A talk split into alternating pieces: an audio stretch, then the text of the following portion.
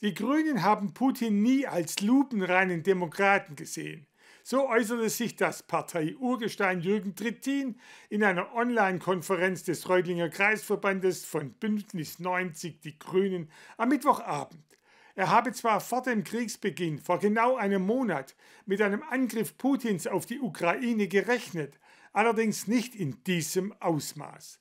Er hätte nur auf einen Feldzug im Donbass getippt.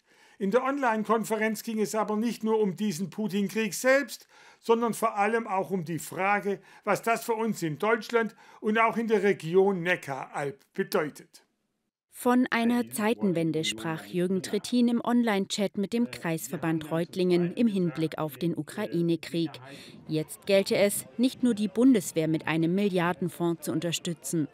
Sicherheit ist mehr als Militär was wir machen müssen und was die Antwort aus dieser Situation ist, wir müssen die fossile Importabhängigkeit reduzieren.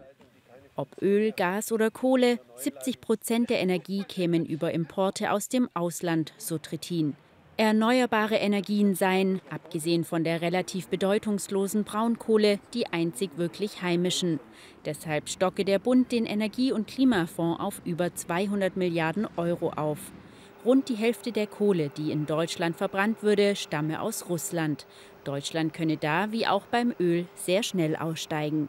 Aber beim Gas sei das ein bisschen schwieriger, denn da sei fast der gesamte Weltmarkt langfristig durch Verträge gebunden. Jetzt sagen wir, wir kriegen kein Gas mehr aus Russland, also aus Europa. Das verringert die Gasmenge, die global zur Verfügung steht, um 150 Milliarden Kubikmeter. Also guten Fünftel. Das können die Russen nicht woanders verkaufen, weil die Pipeline enden nun mal in Europa. Und eine andere Pipeline haben sie noch nicht. Dadurch würden die Preise für Erdgas gewaltig nach oben gehen. Schwierig in diesem Zusammenhang auch die Ankündigung Putins, er wolle das Gas künftig in Rubel ausbezahlt haben. Dadurch müssten Deutschland und Europa ihre eigenen Sanktionen verletzen. Ein sofortiger Lieferstopp stünde im Raum. Mit all den Folgen, die das übrigens auch haben wird für Wirtschaftswachstum, Beschäftigung und ähnliches hier. Darüber muss man im Klaren sein. Wir steuern jetzt auf eine sehr ernste Situation zu. Hieße auch, es müsse priorisiert werden. Wer bekommt noch Gas und wer nicht?